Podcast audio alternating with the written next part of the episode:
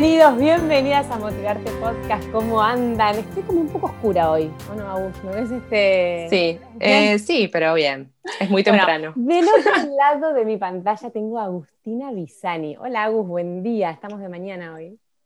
Hola, sí, muy tempranito, amaneciendo con esta charla divertida. Vamos a arrancar, este, vamos a arrancar motivándonos y conociendo historias, porque a mí no, y seguramente vos que sos secretaria de una revista entendés lo mismo, que no hay nada más importante que conocer historias para transformar la propia.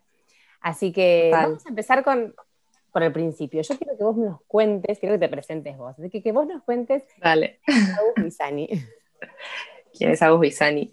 Bueno, yo eh, soy periodista, comunicadora, eh, soy una buscadora de historias, como vos decías. Eh, me parece que estoy eso, siempre atenta a lo que se está diciendo, lo que está pasando, para poder contarlo. Eh, es un poco eso lo que hago. soy mamá de dos varones, de cinco y tres, así que también eso me lleva bastante de mi vida. Eh, y nada, soy secretaria de redacción de Olala, trabajo en Olala desde hace mucho, trabajo en Olala desde el año 2010, principio de 2010. Wow. Eh, sí, así 11 años, pero desde el principio del 2013 estoy eh, en la redacción papel, antes pasé por la redacción digital y también fui colaboradora externa en 2013 llegué a, ahí a sentarme a mi escritorio increíblemente porque era muy chica, me ofrecieron ser editora directamente, no es que fui redactora, este el camino típico de, la periodista que arrancas cronista, redactora, después editora, secretaria de redacción así. Eh, bueno, directamente editora y tenía 26 eh, o 25, no me acuerdo, era muy chica. Sí. Y, y bueno, y ahí arranqué y, después seguí y siempre, la verdad es que eh, yo siempre cuento que cuando arranqué y era tan chica, no sé, de mi ambición o de qué, dije, bueno, yo, todo bien, este es un puestazo, no sé qué, pero yo me voy a quedar acá toda la vida, ¿viste? Como soy así como muy movediza. dije, yo a los 30, si no haciendo, porque era imposible igual ascender, porque era como que teníamos una mega directora, una mega secretaria de redacción, yo editora, y había otras editoras que estaban así más que yo, entonces era muy difícil que Hacienda. Y digo, si yo no cambio de puesto, no me voy a quedar tantos años en acá en lo mismo, porque, viste, cuando vos entras a una empresa grande, porque Olala es parte de la nación, vos ves también cómo la gente entra a una empresa y se va quedando y como que se queda y se acomoda y no sé qué. Yo decía, yo no me, no me va a pasar. Esto a mí no me va a pasar. Y esto no. Y entonces era como, bueno, y todo me encanta, o sea, el laburo lo amo, me encanta desde lo chiquito a lo grande, pero bueno, era eso de no quedarme. Y después me fui dando cuenta que eh, el trabajo que tenía era imposible quedarme para empezar a hablar porque estaba pasando otra cosa en paralelo, que era que había una transformación del periodismo y inevitablemente nos teníamos que transformar, no iba a ser un trabajo estanque. Estático. Eh, entonces, como, como que íbamos, todo el tiempo iba algo nuevo, algo diferente, una propuesta distinta proponiendo yo y otras también que se, aparecían y a las que me sumaba. Y em, a los 28 eh, quedé embarazada de Nico, de mi primer hijo. Y cuando vuelvo de, creo que fue ahí, no, creo que sí. Bueno, pues sí, cuando vuelvo del embarazo de Nico, de la licencia, pasa que em, la directora de la revista pasa a ser directora de todo el grupo de revistas la secretaria de redacción también cambia, como que se dieron un movimiento y ahí pasamos eh, rápidamente a ser Sole Simon, la directora, que era otra editora ella, pero editora que estaba desde el número uno, y yo secretaria de redacción. O sea, tenía ahí 29 años, secretaria de redacción, como que todo fue muy loco. Y, y así que bueno, y siempre con muchos proyectos y siempre proponiendo, y en esto de real de la transformación de, o sea, yo creo que sobre todo en este último año hay una transformación muy fuerte de, todos los trabajos, ¿no? De, todos tuvimos que reinventarnos, pero bueno, pero el periodismo ya acarreaba otra transformación eh, de la comunicación, de los medios, de, esto, de las redes sociales como competencia de los medios tradicionales y como, como la nueva manera de, comunicar, digamos. Así que eso también em, hace que todo el tiempo estemos pensando cosas diferentes no solo para sobrevivir Un poco su ADN, me parece, ¿no?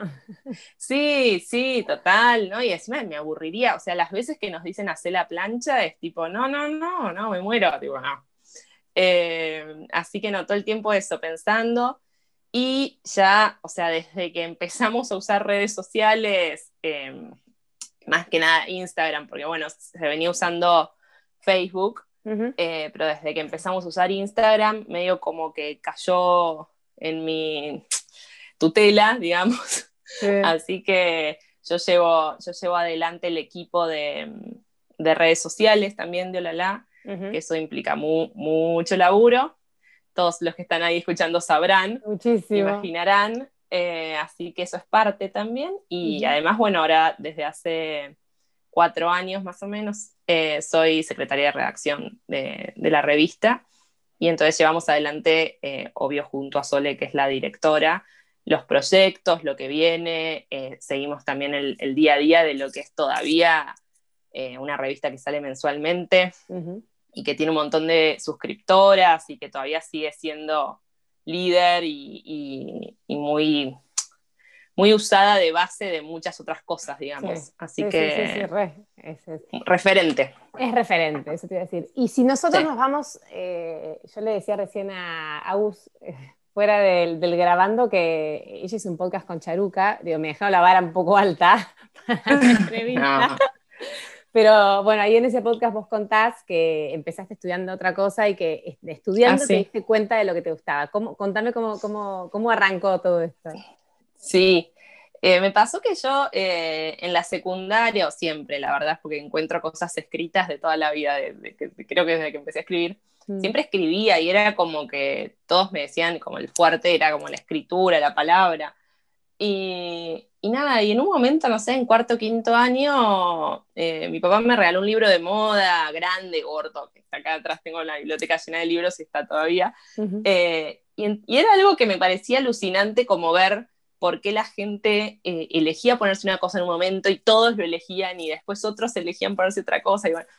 entonces eso me pareció como que me copó y dije, bueno, voy a estudiar diseño indumentaria. Claro, y no era, o sea, sí, me encanta y estudié casi toda la carrera, digamos. Me quedan cuatro materias, eh, pero, pero bueno, nada, como después me iba dando cuenta que bueno, hay un montón de materias prácticas, de, la paciencia, de la dedicación, me quedaba tres noches sin dormir. Eh, para coser, como, como, toda la parte manual. Para dibujar, claro, para dibujar, para coser. Y, entonces como que en un momento yo decía, claro, yo soy muy eh, cabezadura y como me meto algo en la cabeza y no importa, vamos, vamos.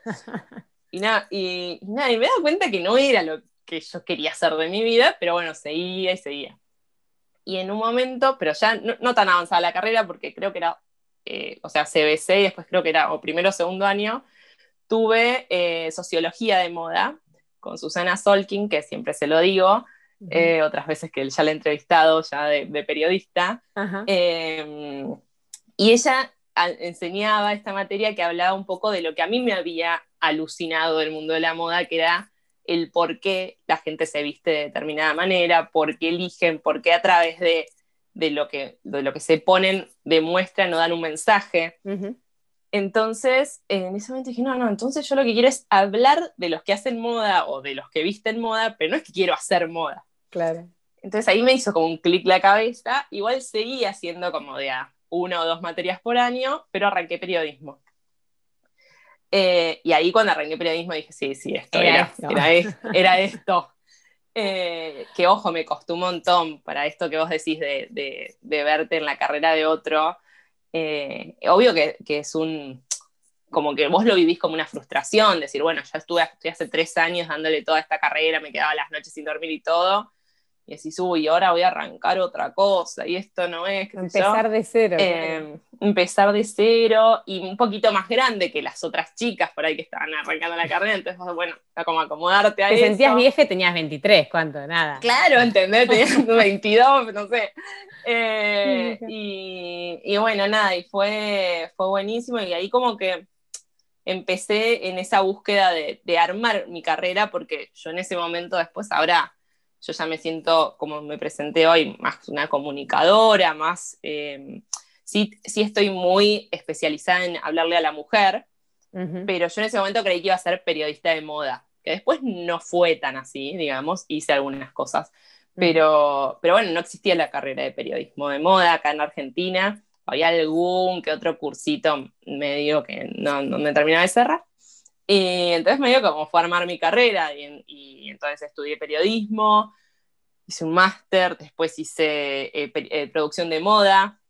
y claro, porque yo decía, bueno, voy a trabajar en una revista, tengo que saber qué hacen las productoras. Después hice, me viajé a Londres y estudié periodismo de moda, porque acá no había. Entonces, como, bueno, eh, me la fui armando y, nada, y finalmente logré un puesto en un lugar que soñaba, o sea, imagínate pero el primero no fue la la, el primer puesto, tu primera experiencia de trabajo. Mira, eh, mi primera experiencia de trabajo fue en una radio, o sea, como periodista, no, primero hice radio y después yo estaba trabajando en un diario de eh, Pergamino, que es provincia de Buenos Aires, son mis padres, y eh, me hacía como la página de moda. Me ofrecieron ah, eso, qué bueno, y yo tenía 22, no sé, una cosa así, entonces hacía como la página de moda, que bueno, no, era que wow, pero yo hablaba. Bueno, pero para arrancar está bueno.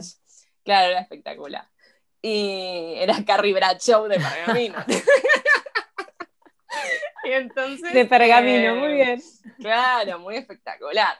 Eh, y entonces después de eso, un día, cuando me fui a estudiar a Londres, dije, eh, bueno, yo voy, a, yo voy a sacar jugo de esto, que estoy allá, que tengo cosas para hacer, qué sé yo. Dije, yo voy a mandarle eh, sumario. Sumario, eh, explico, un paréntesis, es como ideas de notas, como un mini resumencito de ideas de notas, de, no sé, en tres líneas decís más o menos lo que se te ocurre que, que puede ser nota.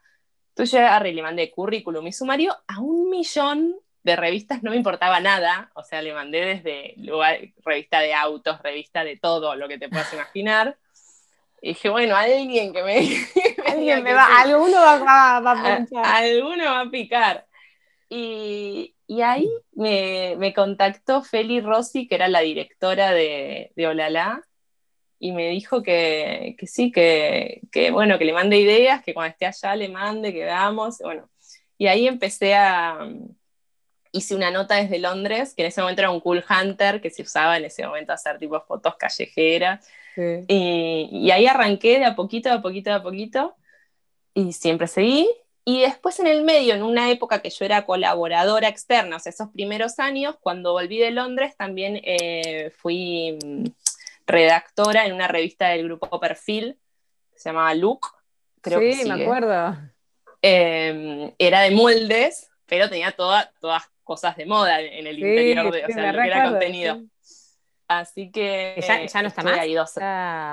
Me parece que sí, no sé, no estoy segura.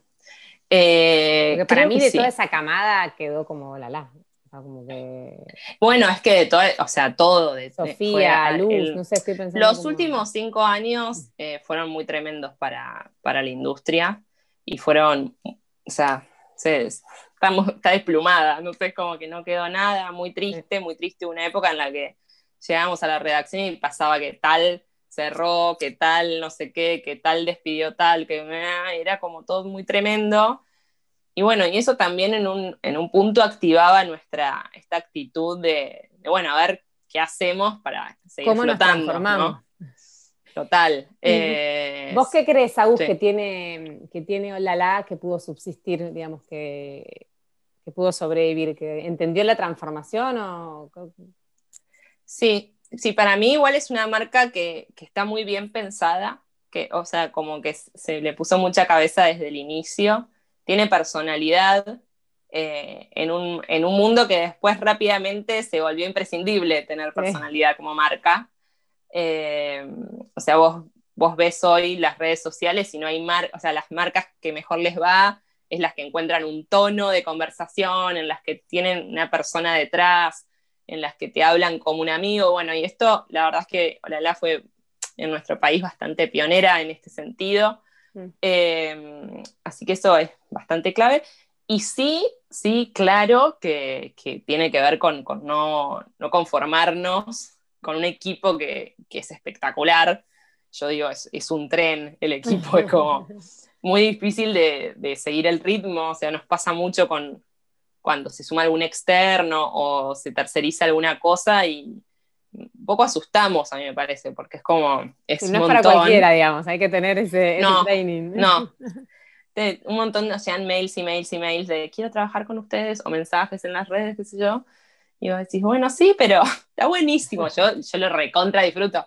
Pero no te creas que joda, que vivimos comiendo, porque viste, cuando estábamos en la redacción nos mandaban, una torta, qué sé yo, bailados, vivíamos ahí muertas de risa. Y la verdad es que la pasamos espectacular pero es un montón de laburo. Es un trabajo, por, esto. Es mucho laburo porque estamos constantemente, no, hay, primero que ya de por sí una revista mensual hace que cada mes sea diferente. Pero además, eh, en este contexto de redes sociales, proyectos, eventos, cosas que vamos armando, todo el tiempo es diferente y todo el tiempo hay cosas nuevas para aprender.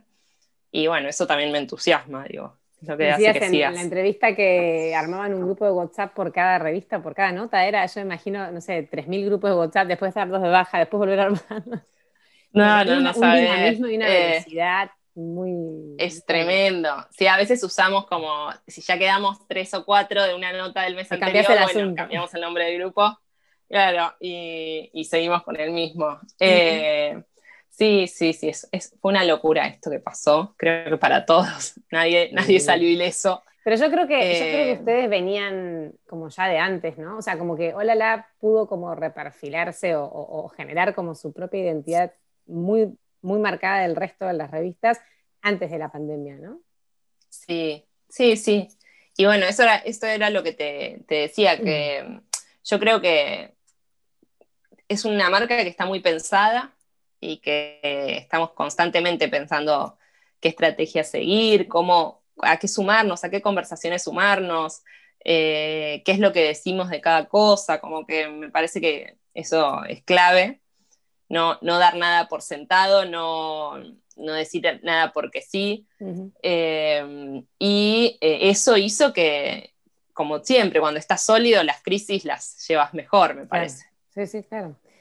Agus, volviendo un poco a vos, Em, ¿qué, desafío representó para una chica de veintipico de años tener semejante responsabilidad en una de las revistas más importantes? ¿Con qué te encontraste ahí? y, bueno, sí, fue, fue raro. Es como el tema de liderar a gente más grande que uno. Eh, a veces es, es un desafío.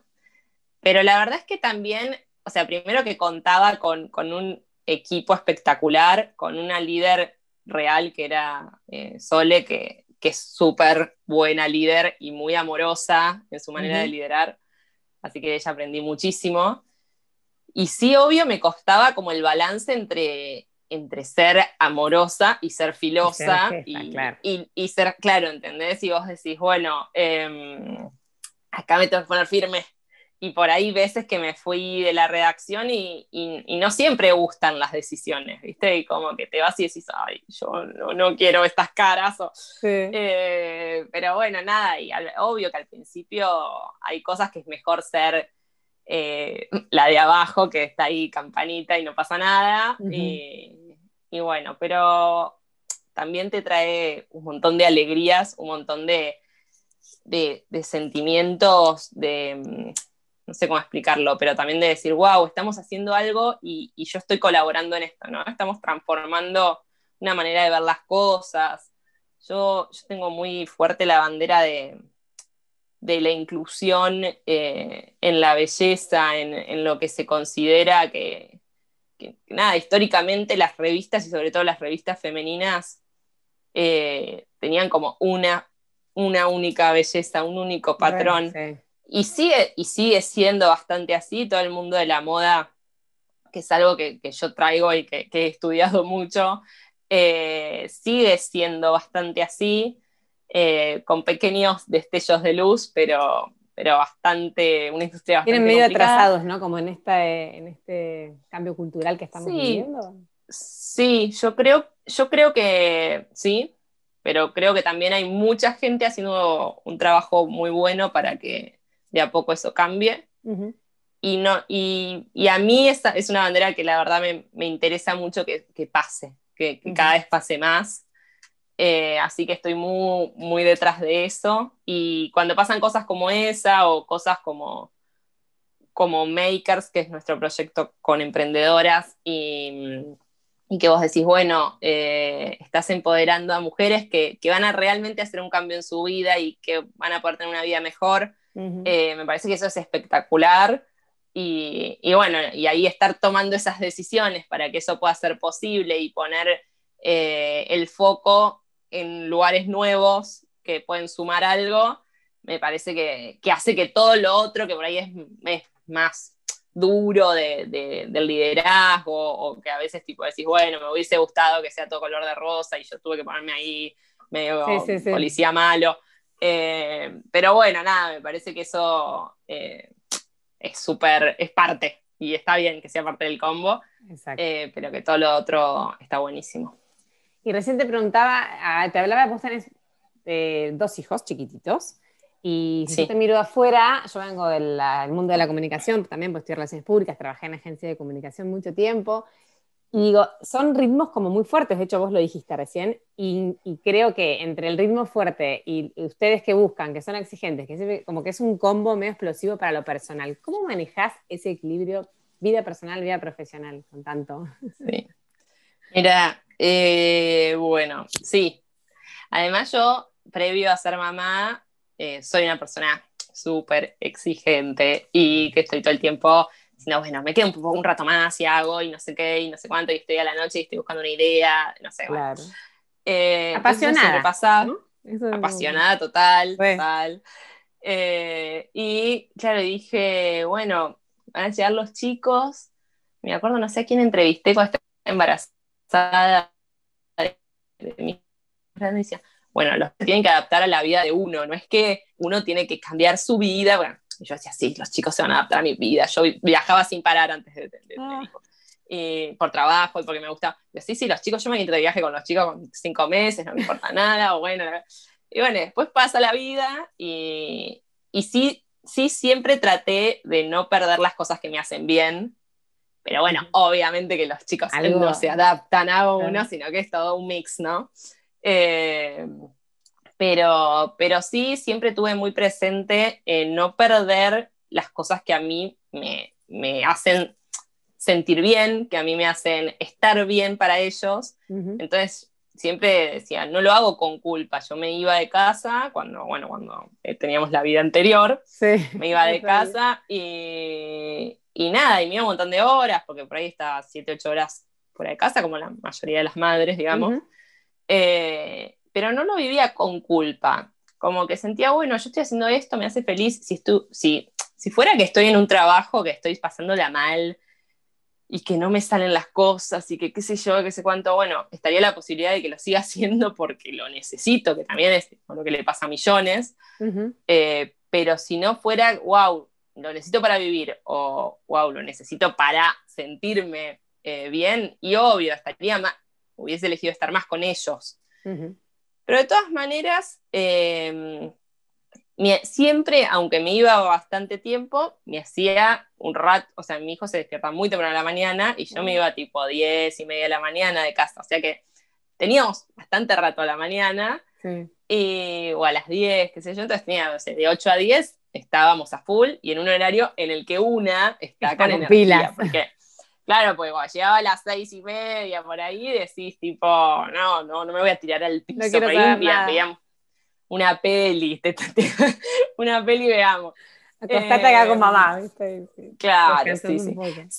Sí, pero la verdad es que no, no lo viví con culpa y siempre igual eh, estuve muy presente, o sea, no, no, es que nunca, no me pasó de eso, de que sea un trabajo, el trabajo es muy flexible, somos todas mujeres, sea, si yo tenía un acto de Nico, iba al colegio, claro. tomaba un rato e iba, o de repente era, tenía que llevarle un cumpleaños, ¿viste? cuando son chiquitos que tienen que ir las mamás, y bueno, me iba un rato antes e iba, no es, no es que era un trabajo de esos que, chau, cerraste la persiana y tu vida, eh, la verdad que siempre bastante flexible. Igual así todo, me pasó que cuando fue ahora la pandemia y el quedarnos, me pareció que, estaba mal lo que, lo que estábamos haciendo, como en el momento no lo vivía con culpa, pero ahora como que digo, era mucho tiempo que estábamos afuera, el sistema me parece que, no estaba bien pensado y, es innecesario, con todas las herramientas que tenemos ahora en la actualidad, eh, que sigamos teniendo un sistema que, es previo a Internet y previo a esta conectividad que, que puede existir. Y, creo que estábamos muchas horas en las oficinas y había mucho tiempo perdido también, que, ahora podemos eh, reaprovechar, redistribuir para, poder estar eh, eligiendo cada una de las cosas que hacemos. Tal cual.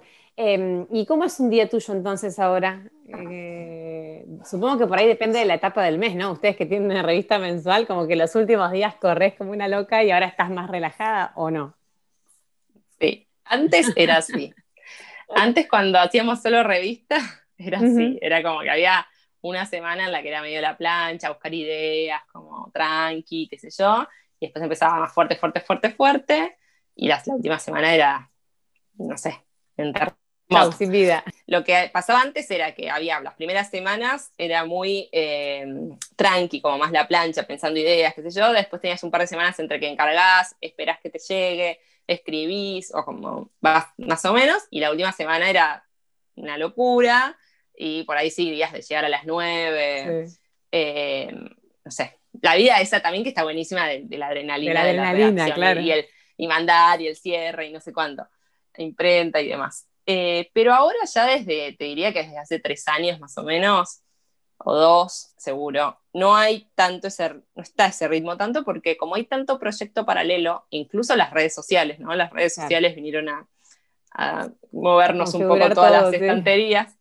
Eh, pero además un montón de otros proyectos y demás, entonces no, todo el tiempo hay cosas para hacer, nunca hay un día muy tranqui, eh, pero, pero bueno, uno lo va regulando, yo trato de, sí trato, soy de la de, la de las listas, tipo, me hago, bueno, ah. tengo que hacer todo esto.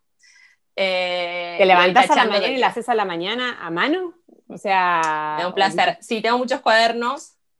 Eh, igual a veces también uso las notas del celu. Eh, pero sí, un placer ir tachando cosas. A veces tengo días en los que no hago lista porque no son tantas las cosas, pero hay días que si no haces lista, se pierden después si no hago lista se me complica, eh, y así que sí. Cuando, era, cuando recién arrancaba como redactora, tenía un Excel en, mi compu, y entonces tenía todo lo que tenía que hacer en el mes. Ah, Ahora, organizada. claro, y bueno, pero en el mes con la revista es fácil, porque vos en el mes tenés una serie de notas que vos tenés que seguir, y entonces yo ya me iba tachando las que ya estaban entregadas, que eso era más fácil. Pero ahora como hay tanta cosa, imagínate que esto es día a día. Aparte, claro, te voy a decir, ustedes tienen un montón de cosas, porque en la pandemia también hicieron todo, con todo lo de la Makers, eh, no sé, desde la agendita de fin de año, que me encantó la de este año, y encima era accesible como para todo el mundo, muy buena. Em, y bueno, nada, como vos dijiste, todas las redes, todo, es como sin parar. ¿Y qué haces, Agus, cuando, cuando estás como baja de energía? Como, como que en algún momento supongo que te agarra, ¿no? Como que te pinchas un poco. ¿Qué, es lo que te levanta en esos momentos?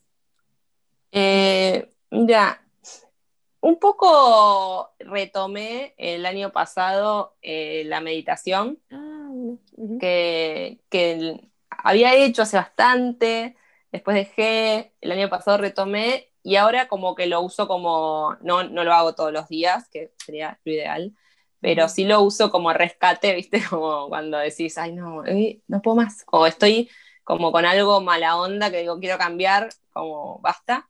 Y, y por ahí me, me, hago una meditación guiada o a veces sin, sin guía, pero porque ya tomé algunas puntas de algunas cosas. Más o menos. Y, y, por ahí son 15 minutos, 20 minutos de, de desenchufar y, me cambia, me cambia bastante. Y, después otra cosa que recontrago para desenchufar es estar con los chicos, em, que te enchufan a otra cosa, no, es que, es relax. Y ves como que sacas un, un, enchufe y metes otro. Y metes el otro, tal eh, em, pero bueno, cambias la energía, como, o mismo el fin de semana tratar de agarrar menos el celular, eh, y ese placer de, bueno, no sé dónde quedó el celular, ahí desde las 11 de la mañana y no lo veo. Eh, eso a veces está, me, hace bien. y, y, en tiempos normales viajar, o sea, viajar amo, es lo, lo, que más me, o sea, cuando veo, viste, cuando vos decís, no, está todo mal, tipo, ya no aguanto más, estoy quemadísima, quemadísima, y bueno, armar un viaje, aunque sea 3, 4 días a algún lado, y es, es el mejor remedio. Te, te, te, desconecta totalmente. Total, espectacular. ¿Viniste a Ushuaia? ¿Conoces Ushuaia? No conozco. ¿Sabes no, es el fin del eh, mundo, tenés que venir. No, nos invitaron un montón de veces y siempre por una cosa por otra no iba yo, iba a otra, viste, como nos pasaba a veces en la revista que nos llegaban viajes y obvio tenés que distribuir a ver quién va a cada cosa. y, entonces nunca me tocó Ushuaia y, y después no, eh, mi marido sí fue y como que también me decía, tenemos que ir, tenemos que ir y no. Aparte vos esquías, no? que había sido Yo esquío, esquío. Sí, sí, fui, fui también instructora de esquí cuando era más chica, cuando hice un work and travel, esos típicos. Te vi en Bale en el 2008. Sí. Yo también. Así que ¿Ah, nos cruzamos. Bale 2008. Mirá, mirá, wow. Vi, no me acuerdo dónde, dónde, vi que la habías puesto, no, no, me acuerdo, pero vi y dije, ay, es justo, yo también. Mira, sí, este, bueno, tenés que venir entonces a conocer este, el fin del mundo, que, y aparte de la mejor nieve, porque ahí sí, casi no tenés me imagino. Unos paisajes impresionantes, qué lindo, qué lindo. Re, lindo. Em, bueno, entonces, eh, para ir ya terminando, no te quiero sacar más tiempo. Te dije que te iba a pasar unas, te pasé unas preguntitas que te tengo así como que hago siempre al final de cada podcast, que es como, nada, como un ping-pong chiquito, que empieza porque me recomiendes un libro. Sí, estuve pensando que recomendarte. eh, Voy a ir a un clásico de, esto que estuvimos hablando, que es uh de Sheryl Sandberg. No sé si lo, leíste. Tiene unos años ya, pero, pero habla esto de, las mujeres, sobre todo, sentándose a la mesa de decisiones, eh, participando de mesas de directorios y, cambiando maneras de hacer las cosas. Y cuando lo leí, eh, me despertó a un mundo eh, diferente porque obviamente nosotras somos una redacción casi mayoritariamente femenina y, no me pasó mucho en la vida esas cosas de, no poder decir lo que pienso o de no poder alzar mi voz, digamos. y, me parece que ahí hay un mundo donde todavía tenemos mucho para conquistar y, que está bueno que, se hable más de eso. Así que me quedé con ese. Eh, no, tiene, debe tener como unos seis años el libro, pero... Me dijiste el nombre? Lean In. Lean In, perfecto. Lean In. Así después lo ponemos, estoy armando una biblioteca virtual con todos los libros que me recomiendan los, las y los que... no, es lo, no es lo último que leí, pero bueno. No, no, pero ese que, uno que te gusta y que, está bien. Alguno que, me haya marcado, está bueno. Sí, sí, sí, sí está Después, bueno, una frase que diga siempre, que te guste, que te inspire, que te... Em, a ver, tengo, tengo una eh, que, viene más histórica, que es eh, las expectativas reducen la alegría de la vida. Eh, que me parece que eso de, estar creyendo que algo va a ser de una manera y no disfrutando del cómo es, que por ahí es mejor de lo que vos esperabas que sea, pero como que no te quedes con esa sensación de, ah, bueno, no fue así, entonces no sirve. me parece que, que, esa es así más histórica. Y después del último tiempo y más eh, en este plano... Eh, pandémico. sí, no, no soy pandémico, pero sí, anterior, pero cree, en vos, para mí es, es muy... Es muy simple, pero hay tantas personas que no se dan cuenta el valor que tienen para aportar, que, me parece que, eso es, te hace una transformación no como un mandato y no como una exigencia, porque a veces te decís, bueno, encima tengo que creer en mí, encima de todo lo que tengo que hacer. Eh, pero, pero sí, dándote cuenta de, lo único y valioso que sos, eh, me parece que podés llegar a hacer cosas grandes. Así que me parece que eso Me parece que eso lo tenés bien trabajado vos, porque cuando, me da la sensación cuando contabas que mandaste mails, que como que a veces cuesta un montón animarse al simple acto de mandar un mail, porque tiene que ver con con venderse a uno, con proponerse a uno y como que eso me parece que lo contaste con tanta naturalidad que me gustó, digo, ay, qué bueno que... Ah. yo tengo algo re fuerte. yo tengo algo re fuerte en ese sentido y es que nunca creo que me va a ir mal. O sea, como, obvio que te puede ir mal, pero de antemano no, no tengo muy, eh, muy fuerte eso de, uy, em, no, no sé, qué sé yo, y yo no soy buena en esto y no sé cuánto. Yo creo, bueno, algo va a salir, ¿entendés? Como que tengo las herramientas para que algo haga. No, ¿Viste cuando, o personas que de repente no se abren los retiros voluntarios en las empresas, o con una amiga que viene y me dice, che, están echando gente. Y yo, bueno, no importa, tipo, vos vas a, no te preocupes, o sea, vos pensás que vas a hacer algo bueno, o sea, va, o algo va a surgir, o sea, o es acá o es en otro lado, pero, o sea, lo importante es tu actitud eh, para con lo que venga. Eh, y tengo muy, fuerte eso, ¿no? Nunca tengo miedo a, a, quedarme sin algo, o digo, por ahí lo construyo yo después, ¿viste? Qué bueno, bueno, eso es confiar en uno, ¿no? que si no es esto puede ser otra cosa porque vos sos la que tiene el poder. Claro, eso. Sí, sí, sí. Bueno, tu mayor aprendizaje. Ese sí es pandémico, ese sí es pandémico. Me dije, bueno, voy a pensar algo más actual. Em, la flexibilidad. Primero me la dio mi hijo mayor, digamos. Vamos a hacer. Eh, ¿Cuánto tiene? ¿Cinco o seis? Cinco, cinco. Va a cumplir seis este año, ahora en cuatro meses, tres meses. Pero cinco. O sea, último año en jardín, eh, este. No, porque es de mayo. Ah, eh, entonces es de primer grado, está en primer ah, grado. Perfecto. Bueno. Eh, sí, así que eh, primero él me la dio, obviamente, porque si un hijo no te flexibiliza, no sé qué te flexibiliza una ah. pandemia. bueno, y después sí la pandemia, esto de, como, como ya te conté un poco, soy bastante exigente conmigo misma y bastante estructurada en la planificación de cosas, ¿no? Obvio y muy, muy estructurada, ¿no? Como esto, bueno, primero esto, después lo otro, después no sé qué. Y la verdad es que, que estos meses de, de, pandemia me hicieron decir, bueno, no, obviamente, que ya lo sabía de antes, pero claramente con un cachetazo, vos no controlas nada. Claro. O sea, todo va a seguir ocurriendo y las cosas van a pasar y vos vas a tener que adaptarte. Eh, así que un poco fue bastante, fue bastante movilizante en ese sentido, como, soltar eh, real esa frase que tienen tanto tatuada. Eh, que cuesta tanto bueno, porque que... parece fácil, pero si necesitas el control, ¿cómo soltás? Total, total. Pero bueno, pero es liberador también, obvio. Es como, bueno, no está todo en mis manos. Obviamente que sí hay cosas que sí y que uno puede, sobre todo cómo te tomas lo que pasa está en tus manos, pero, pero sí que, hay cosas que van a suceder, hagas lo que hagas. Y, entonces me parece que, ese aprendizaje está bueno incorporarlo.